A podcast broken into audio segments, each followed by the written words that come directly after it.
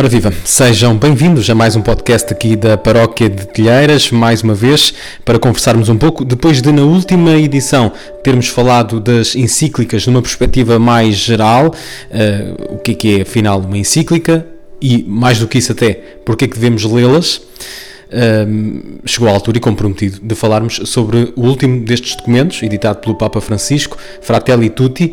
Uh, Padre João Paulo, em primeiro lugar, Seja bem-vindo, mais uma vez também. um, uma, uma encíclica, vamos, vamos pegar uma, uma. Já que um dos nossos, uma das nossas motivações na última conversa uh, foi uh, tentar explicar às pessoas porque é que de, deveriam ler uma, uma, uma encíclica, se tivesse de escolher um principal motivo para que as pessoas lessem esta, a Fratelli Tutti, qual é que seria? Ui, que difícil, esta é uma pergunta uh, bem difícil. E o, o, mais interessante é que eu e o Padre João Paulo estávamos aqui, antes de começarmos a gravar, a definir mais ou menos os pontos sobre os quais deveríamos falar e de repente eu lanço logo uma pergunta completamente de improviso. Não estava combinada, mas agora vamos. Uh, eu, eu, diria que, assim como, como motivo principal, uh, talvez não é nenhum número concreto, mas vai aparecendo ao longo da encíclica, a ideia de ter razões para não eliminar ninguém eh, do nosso coração. Seja por motivos destes uh, ideológicos, seja por motivos da raça ou da religião ou o que seja, ou, seja porque uh, nos fizeram, ou nos parece que fizeram mal na nossa vida ou foram desagradáveis, todos podemos ter a tendência, não sei se todos, mas muitos de nós podemos ter a tendência a dizer com esta pessoa ou com estas pessoas não tenho nada a ver, é com elas, no fundo, entre aspas, colocamos-las no nosso inferno, no sentido onde já não há acesso, nem queremos que elas tenham acesso a nós. Então, eh, combater essa, essa raiz perniciosa no nosso coração de querer desterrar alguém para nunca mais eh, ter que falar com ela, acho que é uma, acho que a encíclica dá motivos para não o fazer.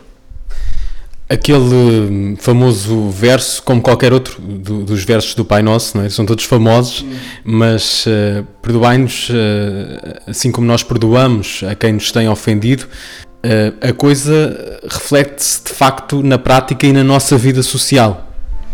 Sim, o, o Papa tem pontos específicos sobre o perdão. Uh, 240 241 fala sobre o perdão. E uh, é muito interessante porque fala, por um lado, que há lutas legítimas, portanto, não se trata de ficar passivos perante o mal, podemos e devemos combater o mal, mas ao mesmo tempo é preciso salvaguardar uh, a ideia de que a última palavra, ou a palavra que resolva o que quer que seja, possa ser a vingança. Não é? o, o mal quebra-se com o bem e o bem, em, em, em geral, eh, pressupõe o perdão. Né? Eu, eu, quero perdoar esta pessoa, mesmo que a tenha que corrigir, ou mesmo que tenha que dizer que ela não pode continuar a fazer aquilo e tomar as medidas para que assim seja, isso é legítimo, mas eu não posso, no meu coração não posso dizer esta pessoa não tem perdão, porque eh, Deus não faz isso connosco, né? Eh, não, e nós temos que refletir essa, essa bondade do Senhor. Nesta Fratelli Tutti, uh, outro uh, dos pontos interessantes é uma espécie de analfabetismo uh, na nossa tentativa de ajudar os outros, de fazer alguma coisa pelos outros. de facto, muitas vezes a pessoa tem essa intenção, pode colocá-la inclusivamente no seu exame de consciência, mas depois, no dia seguinte, diante de cada circunstância, diante da, dessa, de cada realidade que, que aparece diante dos olhos, dos nossos olhos, muitas vezes de forma uh, bastante brutal, em alguns casos, nós nem sempre temos as ferramentas eh, para agir. Somos que analfabetos nesta matéria. E o Papa também dá algumas luzes sobre isso. Sim, sim, dá luz e diz explicitamente que somos às vezes analfabetos na arte de acompanhar as pessoas. É no segundo capítulo, quando está a comentar um, um comentário lindíssimo à, parábola do bom samaritano, a, a, a determinada altura diz isto, às vezes somos analfabetos na arte de acompanhar. E eu penso que a todos nos uh, todos experimentámos essa, essa, essa, essa verdade. Eu, eu aqui tenho, estou diante de um problema, esta pessoa tem um grande problema, sei lá o que é que eu vou fazer. E agora como é que eu, como é que eu saio daqui? Como é que a ajudo? Não é? Eh, ou como é que a acompanho? Ou que, o que é que lhe vou dizer? Mesmo em coisas muito simples. Há pessoas, eh, por exemplo, em, quando têm que ir a um velório assim um pouco mais complicado, muitas vezes perguntaram-me, e agora o que é que eu digo? Se calhar não tens que dizer nada, não é? Estar lá, cumprimentar a pessoa, ela que veja que tu estás a participar da dor dela, não é preciso ter uma solução mágica, vou-lhe dizer a frase, não, é simplesmente estar. E quem diz isto, que é relativamente frequente e, apesar de tudo, relativamente simples, há, há problemas verdadeiramente complicados e não, não, temos a solução, não é? E, e, às vezes a nossa, a nossa, a nossa solução é, bem, eu vou afastar-me porque não vou fazer nada, não consigo fazer nada. O Papa diz que, eh, que não podemos ter eh, nem medo à dor que nós vamos experimentar ao contacto com, essa, com essas situações, eh, nem medo à nossa impotência. Eh, eu não sei o que é que vou fazer, eu não sou capaz de solucionar o problema.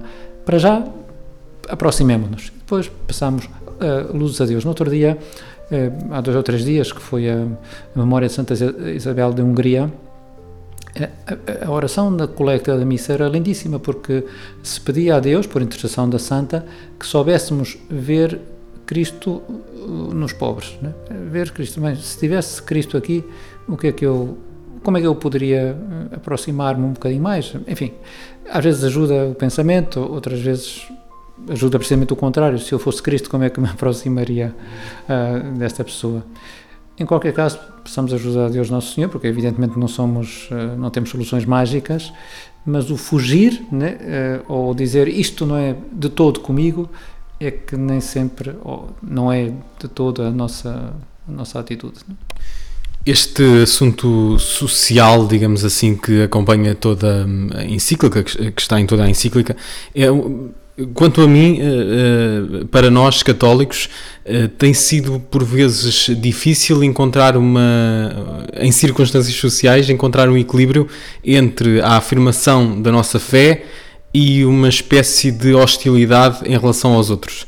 Uh, ou seja, se por um lado somos convidados a, a, dar o exemplo e a afirmar a nossa fé sem vergonhas, e poderemos que, todos nós podemos uh, ter uh, no mundo por vezes hostil à, à religião, podemos ter algum pudor em afirmar uma posição mais forte.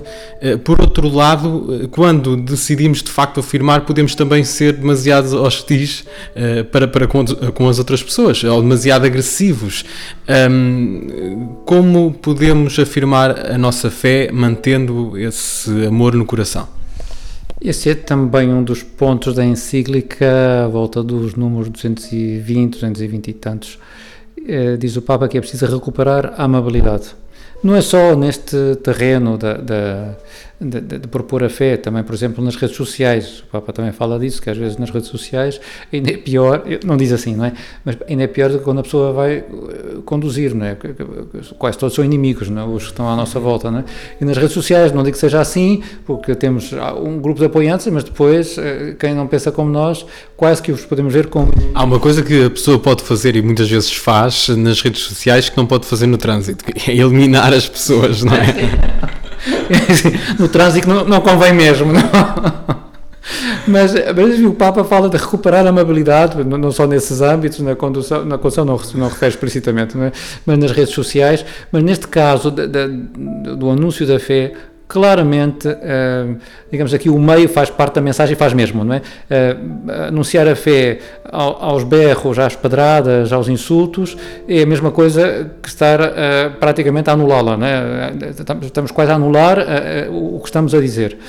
não quer dizer que não se seja assertivo, ou claro, ou contundente, isso ajuda também a, que a pessoa possa perceber o que é que nós estamos a pensar e a dizer, mas, em qualquer caso, é preciso ser amável, não é? Amável para que as pessoas também possam hum, não entrincheirar-se na sua posição, mas que estejam abertas a poder escutar-nos, como também nós devemos estar abertos a escutar o que eles possam ter de razão e valorizar isso mesmo.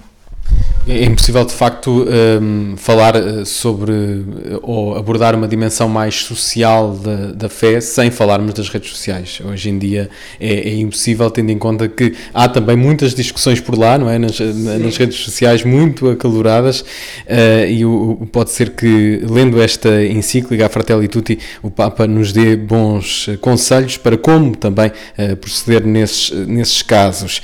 Mas uh, tudo isto se torna uh, muito estéril, todos estes conselhos, todas estas uh, recomendações, uh, se perdermos a noção de que existem verdades absolutas, que é uma verdade também cada vez mais desmentida. Sim, mas é, realmente o, o, Papa também fala nisso na encíclica. Eu remeto os ouvintes para o número 211 fala o Papa de verdades fundamentais. Né? Uh, um bocadinho agora afastar-me da encíclica, mas um bocadinho nesta linha, uh, penso que muita gente terá visto o documentário uh, Social Dilemma, que está na Netflix, e que fala do problema das redes sociais, da manipulação das redes sociais. E, a determinada altura no documentário, disse que se não houver uma convicção de que há verdades, é? nos guiamos por verdades, tudo se reduz a impor a ficção aos outros, seja por interesse, por ganâncias, por motivos ideológicos, etc. É? Portanto, ficamos sem defesa nenhuma, se não há verdades nenhumas, tudo depende de, de, do mais forte. Portanto, este número 211 da encíclica de que há verdades uh, fundamentais, que é possível chegar a verdades fundamentais, é essencial também para que o diálogo seja sincero e a ajuda que possamos prestar às pessoas também seja sincera. Uma das coisas também que gerou alguma, algum frição, e já que estamos a falar das redes sociais, bem, Sim. também tudo gera frição nas redes sociais, é quase. É quase uma redundância. Se está nas redes sociais é porque a certa altura eh, pode ter gerado polémica ou tem esse potencial um, foi a questão da propriedade privada, que também é abordada pelo Papa Francisco nesta, nesta encíclica e uh, numa leitura superficial, uh, muito superficial diria, a pessoa pode ser logo impelida a dizer, lá está, ligar o Facebook e dizer o Papa está aqui a fazer uma defesa do comunismo, uh, mas não é nada disso. Não. Uh, não é, isto não é de agora, não é? Uh, eu depois já dou um, um, exemplo de algo do passado é, em que isso está presente. Mas eu, uh, para tocar esse tema da propriedade privada, eu também aconselharia as pessoas a relerem a encíclica de centésimos anos do Papa João Paulo II, em que explica muito bem, que esse era o ponto de divergente, de grande divergência com o marxismo, entre a Igreja e o marxismo, porque o marxismo não aceita a propriedade privada ou acha que não tem interesse, não é algo relevante. E uh, nós sempre defendemos que a propriedade privada era essencial para ampliar e assegurar as margens da liberdade de, de cada pessoa.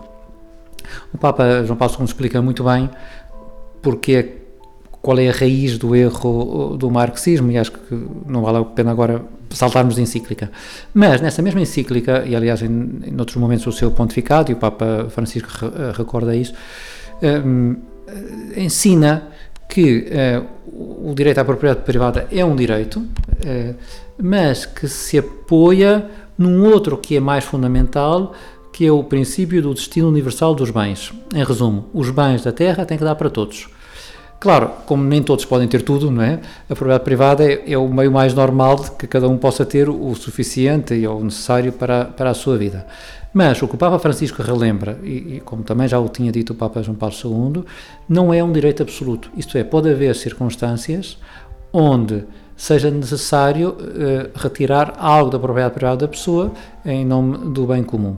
Claro que não é fácil concretizar, não é, nem sempre, mas, por exemplo, nos, nos livros de moral mais antigos de todos, sempre se ensinou que, uh, isso pode, vai escandalizar algumas pessoas, mas sempre se ensinou, quando se falava do sétimo mandamento, que no caso de a pessoa estar numa situação de indigência, portanto, não tinha os bens essenciais para sobreviver, ele ou os da sua família, eh, quando estivesse esgotado os meios legítimos para adquirir eh, esses bens. Portanto, tinha feito tudo o possível é? e não tinha conseguido, seria legítimo retirar de quem tenha mais, simplesmente os bens fundamentais, não, não dá para televisões, não é? Uh, mas, ou telemóveis ou coisa desse estilo, mas seria legítimo tirar os, dos bens, o, desses bens fundamentais o, aquilo que lhe falta para alimentar uh, os seus. É evidente que do ponto de vista legal poderia ir para a prisão à mesma, mas do ponto de vista moral teria o direito de o fazer. Isto para nós parece uma, um caso absolutamente utópico, mas talvez em alguns países onde se retiram os direitos às pessoas, sei lá, pelo facto de serem uh, cristãos, né? não sei, uh, cristãos ou, ou, outra coisa qualquer, né? outra, uma opção assim uh, ditatorial, não sei se em algum caso não se pode concretizar. Portanto, talvez não tivesse explicado nos livros de moral a razão pela qual isso era legítimo desta maneira, mas o princípio está lá. É, os bens da terra têm que dar para todos. A Igreja, a doutrina da Igreja é sempre um equilíbrio uh, que às vezes não é fácil, porque é, é, fácil escorregar para um lado ou para o outro, não é? Entender a propriedade privada como um direito completamente absoluto e que não tem exceções, ou então cairmos no marxismo a dizer que a propriedade privada é irrelevante. Temos de tirar o pó desses eh, compêndios da teologia moral e, e, na minha experiência de espreitar alguns deles, uh, o que uh, a sensação que eu tenho é que se algumas pessoas voltassem lá, tanto os mais moralistas como os mais relaxados em matéria moral teriam grandes surpresas. Isso é interessante, como a Igreja muitas vezes é, uh, acaba por nos deixar desconcertados. Sim, embora evidentemente com todo o terreno da doutrina social da Igreja, que é uma parte da teologia moral, também se explicava muito bem o Papa João Paulo II, avançou-se em muitas coisas, em concretizações e até em modos de explicar. Mas há muita coisa, digamos, dita eh, no antigo, não é, que se mantém, já digo, não, não, não com as formulações que faziam ou com as justificações, mas eh, pelo menos tinham a ideia clara de que isso era, poderia ser assim. Mas para que a conversa a propósito desta encíclica, já demos alguma, o Padre João Paulo Pimentel já deu aqui alguns conselhos uh, práticos a partir dos conselhos do Papa Francisco, evidente, um, mas há, uma, há um lado bem prático, que, que se pode tornar bem prático nesta encíclica, que é quando Uh, o, o, Papa Francisco fala das uh, pessoas com dificuldades uh, especiais, das pessoas com deficiência e da maneira como a catequese para estas pessoas tem de ser também uma catequese empenhada em fazer com que elas se sintam integradas. Sim, o Papa não, não se refere só à catequese, mas há um. Há uma, no número 98 da encíclica, refere-se precisamente às pessoas com deficiência e, e, e refere que essas pessoas têm que ser integradas na sociedade não só como destinatários de, da nossa atenção, mas como protagonistas, temos que contar com eles. E, eh, sem dúvida, que para a catequese, eh, na vida da Igreja, é preciso ter a mesma, ou tínhamos que ser nós, talvez, a começar com essa convicção que todos são necessários, né? todos são necessários. Há um, um mês atrás tive, nesta, nestas últimas semanas, participei num um webinar uh, sobre a catequese, isso que dizias, não é? catequese sobre, para pessoas com deficiência e uh, referiram explicitamente este número da encíclica, o que eu gostei muito, portanto houve pessoas que leram e que pensaram que encontraram coisas muito interessantes para aquilo que lhes toca mais e, e, referiram este número precisamente para evocar esta, esta, esta necessidade, não é? É preciso pensar não só como integrar as pessoas na, na, na catequese, é? mas como elas próprias possam ser uh, protagonistas da, da, da catequese. Não é? é isto é um, um, um, exemplo que vou dar, mas há outros muitíssimo melhores, lá na, no webinar deram exemplos fantásticos, testemunhos fantásticos nesse sentido. Mas Aqui temos na, na, paróquia uma catequese para pessoas uh, com deficiência auditiva, surdas, não é? Há uma rapariguinha uh, de 11 anos e há outra mais pequenina. Eu, eu já disse à, à mais velhinha uh, que ela tinha que dar catequese à outra, não é? tinha, que, tinha que se mexer, entre aspas, para ter, conseguir dar catequese à outra. Bem, não chegámos lá ainda, mas eu teria muito gosto que assim fosse, que ela pudesse ser ela a, a, a explicar. Às vezes conseguir-se, outras vezes não se consegue, mas isto tem que estar no, no nosso horizonte, né? esta a ideia de integrar to, todas as pessoas para, para que nos, nos ajudem a nós, não é? Não, não é só, não somos nós apenas nós a ajudá-las, todas as pessoas têm um dom, têm uma riqueza e temos que apoiar-nos nessa na riqueza de cada um. Aliás, o Papa João Paulo II, por exemplo, numa das encíclicas sociais, a primeira que a segunda que escreveu, a Solicitudo Rei Socialis, dizia, a propósito, de, não agora de pessoas, mas de nações, eh, que as nações mais pobres não eram simplesmente, eh, não deviam estar no centro da nossa preocupação apenas para as ajudar, digamos, a sobreviver. Era preciso contar com a sua riqueza cultural, senão seria um empobrecimento para, para o mundo não contar com eles e ficar privados daquilo que eles nos podem oferecer. Todos podem dar alguma coisa. Assunto encerrado, ou melhor, é mais o contrário eh, deixamos aqui muitas pontas soltas, tudo em aberto para que uh, possam ler a última encíclica do, do Papa Francisco, mais do que tentar fazer um resumo, e no outro dia falávamos sobre isso, mais do que fazer um resumo de uma encíclica ou de qualquer outro documento, ou até mesmo de um livro, o que é interessante neste tipo de encontros e nestas conversas rápidas é lançar uma outra chave de leitura, uma outra ideia que pode incentivar outra, as pessoas que estão a ouvir a ler a encíclica Fratelli Tutti. Mais alguma coisa a acrescentar, Padre João Paulo? Apenas eu convidava a lerem uh, com esta perspectiva. Há pessoas que são mais sensíveis a um tema, a uns temas, outros outro, outra outro, mas se, se leem a encíclica toda e ficam com uma ideia, uma ideia, oh, isto sim, eh, pode ajudar na minha vida, na condução, na, nas redes sociais, etc., já seria muito bom. Não é preciso tirar, se calhar, ideias concretas de tudo, porque é quase impossível, mas que se ficarmos com uma ideia, uma ou duas, não é?